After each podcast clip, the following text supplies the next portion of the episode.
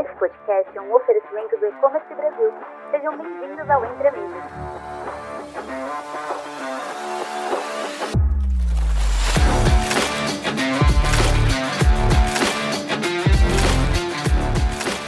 Olá a todos, sejam muito bem-vindos ao nosso podcast Entre Amigos, um espaço para discutir as estratégias e tendências do mundo do e-commerce. Eu sou Alexandre Eva, do time do E-Commerce Brasil, e hoje vamos bater um papo aqui com o Evilásio Garcia, VP de Transporte na IntelliPost, e Ricardo Andrade, Group Product Manager na Pega Aqui e Agile Process. Hoje, a nossa conversa será sobre roteirização de entregas.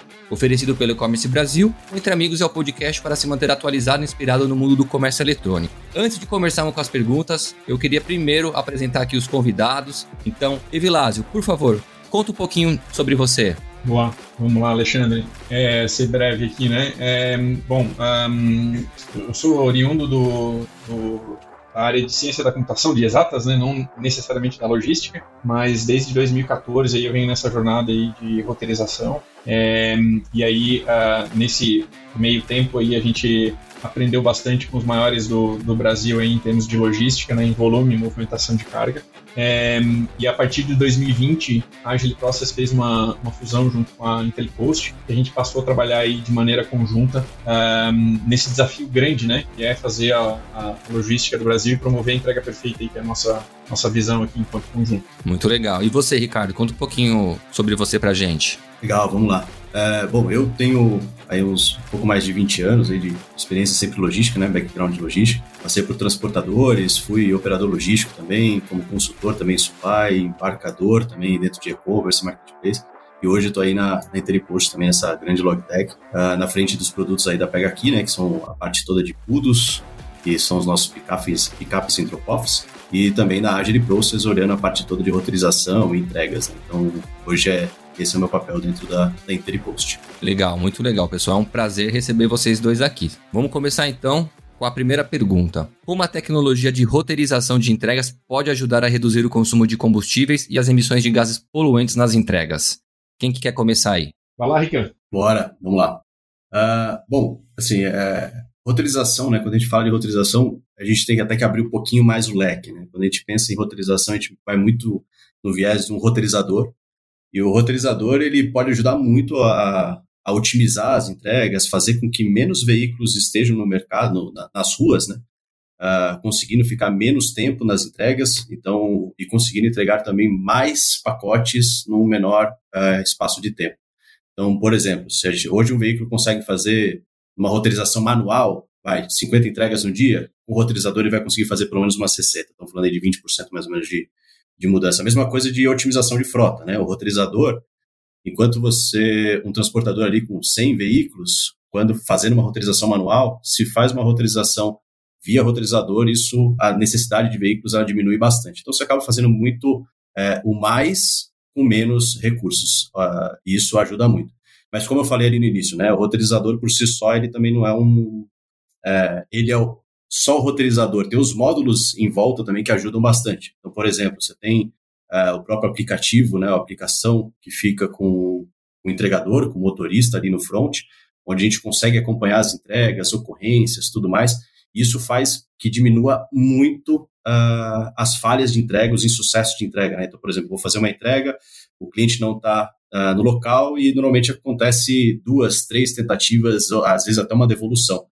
E com esse aplicativo, por exemplo, do motorista, a gente consegue ter muita visão de é, mensageria, né? avisar para o recebedor que vai chegar naquele determinado faixa de horário bem antes da entrega. Então, ele, o recebedor consegue estar é, tá lá para receber, né? se programar para receber.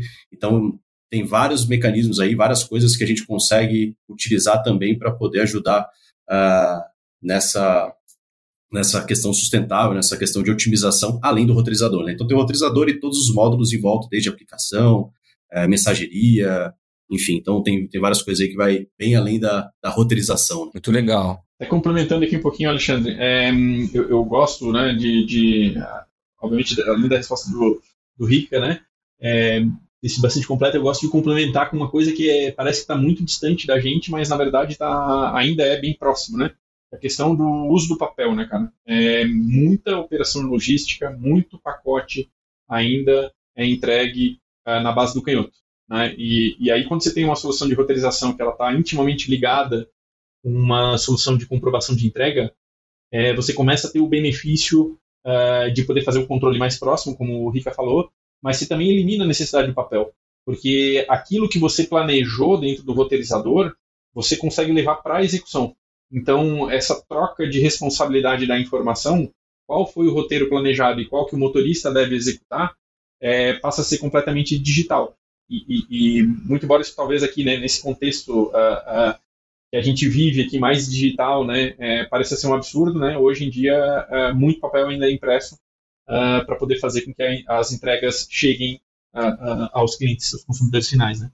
E aí a gente ajuda bastante, né, nessa, nesse ponto também de redução, né, de, de, emissão de, de carbono e, e de pegada de carbono, né, nas entregas que são feitas aí pela pelos sistemas de roteirização que têm essa característica. Né? É, um outro ponto também, até que vale uh, completar, é a jornada dos motoristas também acabam sendo bem melhores. Né? Então, hoje a gente tem, por exemplo, é, uma roteirização anual, o cara vai ter uma jornada ali, às vezes, de 10, de 8, 10 horas no dia, que não é nada sustentável, não é nada uh, bom para os entregadores. Né? E com o roteirizador, você consegue entregar mais num, uma jornada bem menor. Né? Então, ele consegue ter uma jornada ali de 6 horas, 8 horas, que seja, que é o, que é o ideal né, que a gente tem ali dos motoristas. Então, tem muito disso, né? O roteirizador, ele consegue ajudar em várias frentes aí, como o Evi, bem colocou, essa questão de comprovação de entrega também é, é fundamental. Muito bom, gente, muito bom. Eu acho que a questão aí, tanto da, de você agilizar o trabalho, como a questão de sustentabilidade, são pontos que vão, vão estar em evidência aí, né? Principalmente nos, nos anos que estão por vir, né? aproveitando, é, os consumidores estão se tornando cada vez mais conscientes né, do impacto ambiental de suas compras e esperam que as empresas sejam responsáveis e adotem práticas mais sustentáveis. Como é que vocês entendem a percepção do consumidor em relação a essas práticas de mercado? E como é que fica a relação entre os custos de investimento em tecnologias sustentáveis e a experiência de compra dos consumidores? Uh, vou, vou, puxar isso aqui. É, o, o, que eu entendo aqui como uma tecnologia sustentável, né? eu acho que a, a, base de como a gente constrói as coisas né, é, é, é importante, a forma como a gente pensa, né, uh, linkando um pouco com a outra pergunta, né, de reduzir a, a quantidade de uso de papel, né, é, eu acho que é, é uma, um, um, bom jeito de pensar, né, se a gente vai pensar aqui, por exemplo, né, uh, entregas de e-commerce, tá? Uma, uma base avançada de uma empresa de e-commerce uh, que, por exemplo, a Braspress, por exemplo, que faz entregas, né, é, é, em São Paulo, por exemplo, é, os caras numa base avançada gastam mais ou menos uh, uh, em torno de 10.300 folhas de papel sulfite por mês, tá? Considerando que, que tem um, um tempo de impressão de mais ou menos 8 minutos aí o romaneio, é, só em horas de, de trabalho aqui, a gente está falando que vai precisar de um colaborador dedicado para poder fazer só o trabalho de cuidado da, da impressão. Né? São 167 horas aí é, de, de um trabalho de uma pessoa né? É, para poder fazer isso. Agora, pense que vai fazer um monte de entregas pelo Brasil. Né? É, como que eu vou ter uma operação que é rápida, que atende à expectativa do cliente, que, que é sustentável na velocidade que o cliente quer receber, se eu estou colocando um pênalti de impressão de papel desnecessário no meio do caminho, né?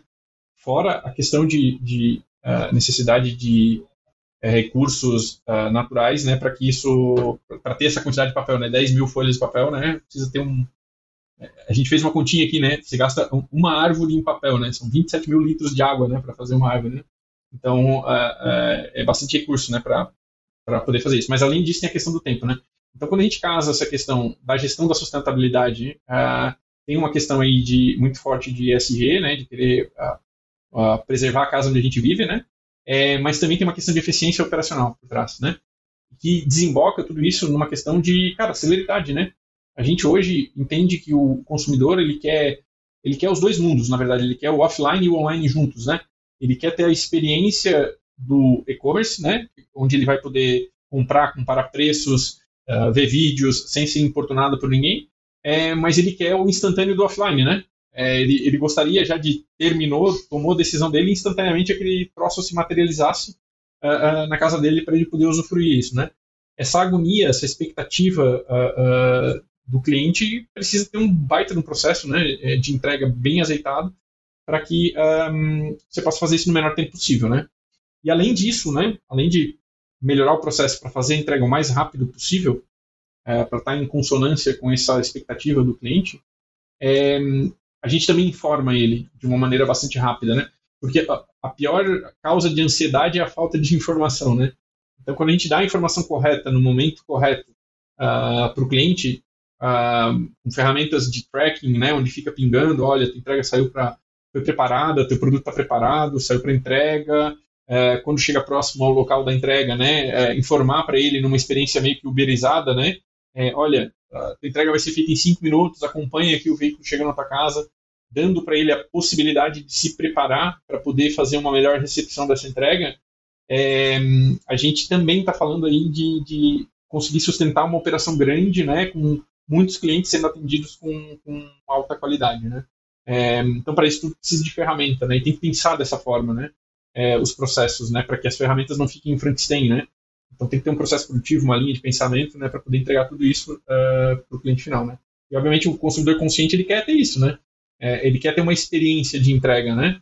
É, e ele quer ter uma experiência de entrega, obviamente, com empresas que tenham consciência, né, menos pegada de carbono, uh, que tenham condições de trabalho favorável uh, e, e, que façam a entrega correta, né, no local certo, na hora correta, de acordo com, com o que foi previsto. Né. É, e aí, complementando até que o que o Eve trouxe, né, são pontos importantíssimos, acho que é, é muito disso, de fato, nessa jornada do, do consumidor, essa experiência que o consumidor tem uh, passando por principalmente ali o tracking perfeito, né, que a gente chama bastante, que é o como que ele consegue ter informação ao tempo, em tempo real, enxergar, como o Wave até bem colocou na questão da, da uberização, né, então se você receber ali um, conseguir enxergar o veículo no mapa se se aproximando e falando que vai entregar daqui a 10, 15, 20 minutos, ou até uma mensagem no início ali da rota dizendo, ó, oh, eu vou te entregar por volta de 2h35 e, e cada vez mais preciso, essa experiência toda do consumidor, ela é muito grande, muito grande, e e tem um impacto enorme direto nos indicadores ali quando a gente fala de qualquer e-commerce, marketplace, né? Pensando desde ticket médio, a fidelização, a taxa de conversão, a recompra, né? Taxa de recompra, enfim. Então, o consumidor cada vez mais você entrega isso com base em tecnologia, né? Entregando essa experiência, essa jornada, principalmente pós-venda. Uh, a chance disso, de, da fidelização e aumentar esse, uh, a satisfação desse consumidor é enorme. E aí, quando a gente pega isso, né, falando um pouco até da, da, da pergunta ali, né, de relação de custo, de investimentos uh, nessas tecnologias sustentáveis, a experiência de compra do consumidor, é, é uma relação, o custo hoje nessa tecnologia é bem baixo, comparado a todo o benefício que pode ter com fidelização, recompra, todos os indicadores que eu comentei um pouco. Então, hoje, até pegando um pouco de roteirizador, né, falando do roteirizador especificamente, ele é, um custo bem baixo em todos os mercados, você vai ver, comparado ao benefício que ele pode trazer. E a mesma coisa quando você começa a falar de TMS, algumas outras tecnologias que também podem aportar muito essa experiência, entregar cada vez mais valor para esses consumidores. E aí vem toda uma parte também de comunicação, né? Como é que a gente faz para comunicar isso de, por exemplo, o consumidor não vai enxergar que a, a empresa, ao invés de estar tá fazendo ali, né, o embarcador, ao invés de estar tá fazendo com 100 veículos, ele está fazendo com 80, ou vendo que ele está, ao invés de fazer 50 entregas no dia, ele está fazendo 60 no dia, com o mesmo veículo e, e, rodando menos, em menos tempo na rua. Então, como, a gente, como essas empresas fazem para comunicar isso também para os seu, seus consumidores, tá? Então, acho que essa experiência, quando a gente embala isso e pensando em custo, ele é bem baixo versus o que pode entregar e como a gente consegue dar visibilidade para os consumidores de tudo que está sendo feito, principalmente ali no pós-venda, pensando na logística de entrega. Excelente. Muito legal ver a opinião de vocês. Eu acho que até na pegando um pouco no que o Evilásio falou da uberização das entregas, eu acho que a partir do momento que você realiza uma compra né, na internet, é, começa aquela ansiedade de você saber quando que você vai receber, né, quando que vai chegar. E você ter essa opção de você saber exatamente quando vai chegar, eu acho que é um, sensacional, né? É, realmente é, a gente evoluindo muito tempo em, em, pouco tempo, graças a. Graças, não vou falar graças, mas por conta da pandemia que a gente teve também, né? Com certeza, são os esportes positivos, né? Desse lado negativo aí, dessa experiência ruim. Né? Exatamente. E quando a gente fala em investimentos, tá, Alexandre? É, eu estava pegando alguns dados aqui, é, a gente vê assim, ó, a, a gente está falando de, do, do, investimento em um, logística, né? Para o GMV, né? Uh, do, do e-commerce, né? Gira em torno de 15%, né? Esse é o custo, tá? É, o custo com software de gestão logística no uh, custo do, do, da logística em si, né, ele representa menos de 1%. Então, e, e, e, se você for observar né, dados da, da McKinsey, estudos é, é da UPS, da Voxware, né, é, de alguns caras até com benchmarks internacionais, é, a probabilidade de uma má entrega gerar uma não fidelização do cliente ou até mesmo um, um, uma ruptura do cliente com a marca é de 69%, contra é, uma boa experiência de entrega uh, de 18, né, os, os, estudos falam nesse range, né, de 18 a 30 pontos percentuais melhora a taxa de lealdade e fidelidade do cliente com, com a, a, marca. Então, assim, o, o, valor é irrisório, né, é, se você for colocar aí, eu estou falando de todos os sistemas de gestão, né, de logística, não estou falando só de last mile, né, é, mas a, se você colocar na ponta do lápis, esse custo é muito pequeno perante o risco, né, do que você está colocando em jogo, né. Então, para ajudar a compor um pouco mais aqui com dados, né, se vale a pena ou não investir, né, para quem tem dúvida. É, e aí, pegando até um pouco de, dessa questão da, da pandemia, né, a gente, como consumidor, né, falando do ponto de vista de consumidor, a gente ficou cada vez mais exigente, foi o que o Alexandre comentou. E a gente uh, comprou muito mais online, né, a gente agora tem, tem uma experiência, a gente quer saber todo momento e tudo mais. Então, é, é isso. O investimento ele é muito baixo versus o benefício e a fidelização e tudo que pode trazer, aportando nessas tecnologias aí, de, principalmente logística, né, quando a gente começa a falar de experiência do consumidor. Excelente, pessoal. Muito legal. Vamos partir agora para a nossa próxima pergunta aqui. Ainda mantendo aí nesse, nesse tema de sustentabilidade, né? A gente está vendo muitas, muitas não, né? É, dependendo do ponto, a gente está vendo algumas inovações e testes com veículos híbridos como a integração de veículos elétricos e drones nas estratégias de entregas, né? Como é que vocês entendem a importância da visibilidade nos processos em casos em que a intervenção humana seja remota? É possível que as soluções ganhem mais relevância por causa desse fator? Bom, uh, vou, vou, puxar aqui. É, eu acho que um, hoje, na, no contexto, na realidade, uh, uh, que a gente vive logística, né? É, a gente está muito mais próximo de veículos híbridos né, do que qualquer outra, uh, veículos elétricos, né, do que qualquer outra estratégia aqui, né? Pelo menos aqui no nosso contexto uh, Brasil, volume, né? Estou falando aqui, não, não iniciativas, quantidade de iniciativas. Um, no entanto, eu tenho absoluta certeza que quando você está falando de um, intervenção humana remota, né? É, para ou seja, pilotar esses caras, ou enfim, montar rotas para esses caras, uh, ou até mesmo estratégias né, que complementem a, as entregas. Você não vai fazer o grosso das entregas, mas talvez entregas mais difíceis ou entregas mais específicas você vai fazer com esse tipo de equipamento. É, é, é vital, né? Você precisa ter, né? É, se você não tiver ferramenta que, que, que uh, gerencie isso, uh, é, praticamente impossível, né? Você conseguir controlar esse tipo de, de uh, device, né? Agora, coisas que são interessantes aqui que eu acho que é, inviabilizam né, ou, um, ou não esse tipo de estratégia. Né? Quando a gente está falando de veículos elétricos, por exemplo, é, essa gestão, no ponto de vista da capacidade que esse veículo tem de poder estar fazendo uma entrega, ela, é, ela, ela deixa de ser um opcional como é num veículo uh, convencional. Por quê? Porque no veículo convencional você tem o abastecimento, que é uma variável completamente diferente do recarregamento. Né? É, então, se eu se eu tiro o veículo da base e coloco ele para fazer uma rota muito maior do que a capacidade de carga que o veículo tem, onde que eu vou reabastecer? Quanto tempo esse veículo vai ficar para poder voltar? Versus um veículo que, que é a combustão a, a normal, né? a gente nem se preocupa com isso. Né? Acontece. A, são, são in-flight changes, né? Acontece durante o, o, processo e aquilo se dilui, né? Então, um, eu entendo que se a empresa está engajada em buscar esse tipo de solução, usar veículos elétricos, por exemplo, é, vai precisar ter né, uma ferramenta de automação, vai precisar planejar a rota né, com uh, uma ferramenta de roteirização, porque senão vai virar um caos. Né? Vai ter um monte de veículos saindo que, que não vai voltar para a base né, uh, e vai ficar sem carga aí no meio do, do, da rua. Né? Então, imagina, né? Você perde o veículo, o motorista, a carga, né? É, é caótico, né? Então, aqui tem que ter uma precisão muito maior, né? É, quando você vai operar com esse tipo de veículo.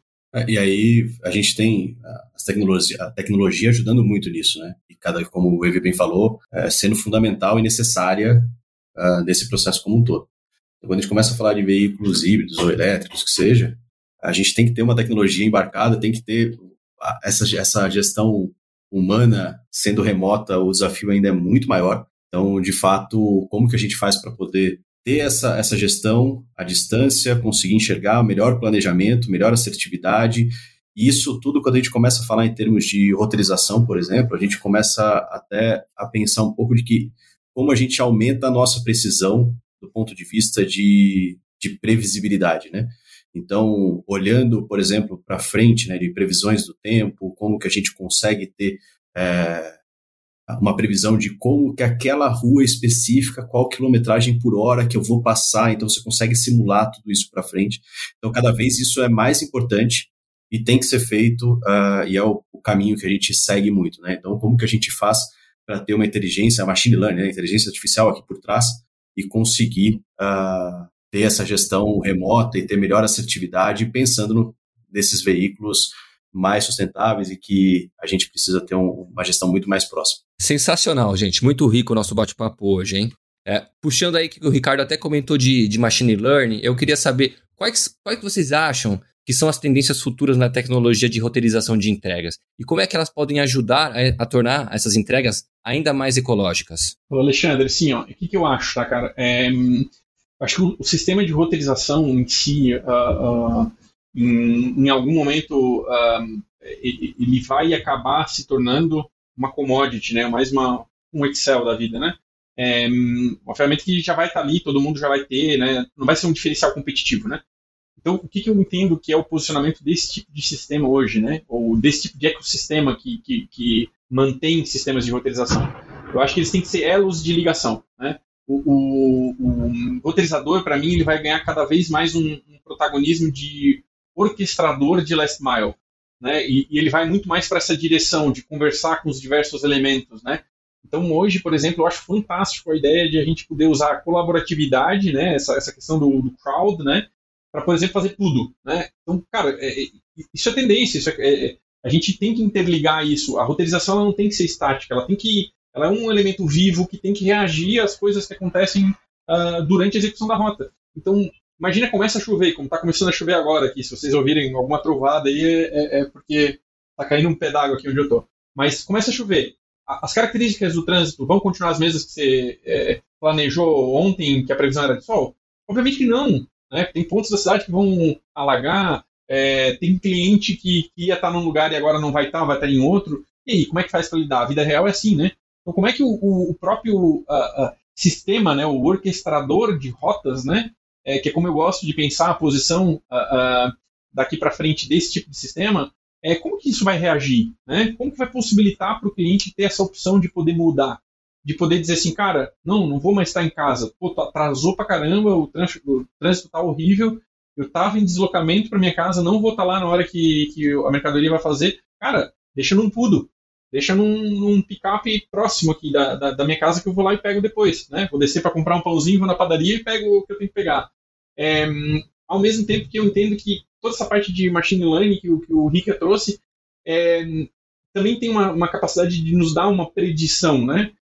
Se eu já fui cinco vezes fazer entrega para um determinado uh, ah, CPF de manhã e eu tive insucesso em três delas, cara, não é de manhã que esse cara está em casa, vamos de tarde, entendeu? Vamos buscar essa janela. Mas isso não, não tem que ser cadastrado, isso tem que ser aprendido, né?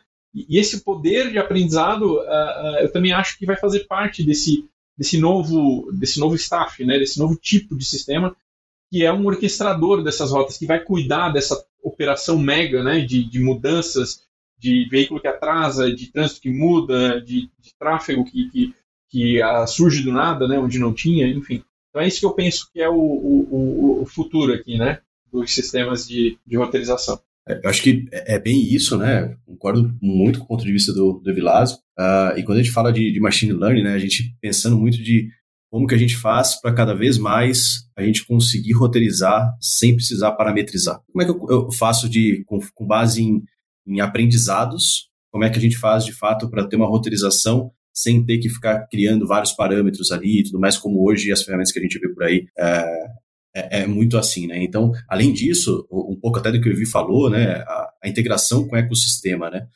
É, esse roteirizador hoje ele é apartado de tudo, né? Então ele é, as transportadores usam e tudo mais, mas como é que a gente faz para que isso integre cada vez mais todo o ecossistema de e-commerce, marketplace, olhando para last mile e também para first mile, né? Mas como é que a gente faz uh, de coleta em seller, principalmente, né? Quando eu falo de, de first mile. Então, como é que a gente faz de fato para ele estar tá integrado no, nesse ecossistema, dando visibilidade uh, pro, via né, TMS, integrando com TMS, integrando com uma plataforma de e-commerce, que lá na plataforma de e-commerce você consegue clicar no botão e enxergar ali o mapinha, o veículo se, se locomovendo no mapinha, então, uh, integrado no Pudo, né, como o Evi bem colocou, né, então uh, eu quero entregar para aquele cliente, o cliente me informa, e ele trocando mensagem direto com uh, o meu entregador, falando, olha, não vou estar tá lá, entrega no Pudo, via chatbot, né, algo do tipo. Então, ali o, o, entregador recebe essa informação, entrega no Pudo mais próximo. Então, tudo isso, para mim, de fato, é a tendência que a gente cada vez mais caminha uh, olhando para esse, esse lado de roteirização. Então, o roteirizador ele passa a ser um integrante de todo o ecossistema, né? E, e aumentando muito a experiência do, do consumidor como um todo. Excelente bate-papo hoje, muito bom. E como o papo foi muito bom, o tempo passou rápido demais. Queria saber aí quais são as considerações finais para vocês e deixar aquele recadinho final para quem acompanhou a gente. Evilásio, por favor, pode começar você. Boa. Eu acho que assim, cara, é, a gente tem um admirável mundo novo aí na frente, né? Eu acho que o cliente, quando uh, nos procura, ele está cada vez mais querendo uma solução, né? Ele quer que seja o consultor dele, né? Ele nos busca não só para adquirir uma ferramenta, mas para adquirir conhecimento, né? É, expertise de como fazer a operação. Ele tem muitas dúvidas, muitas vezes, de como fazer isso. Muitas empresas estão verticalizando a, a, a, a parte logística e aí nos procuram também como consultoria. É, e eu entendo que com esse admirável mundo novo, né, cara, de inteligência artificial, chat GPT e tal, é, eu acho que, que, a gente tem que buscar ferramentas que sejam assim, né?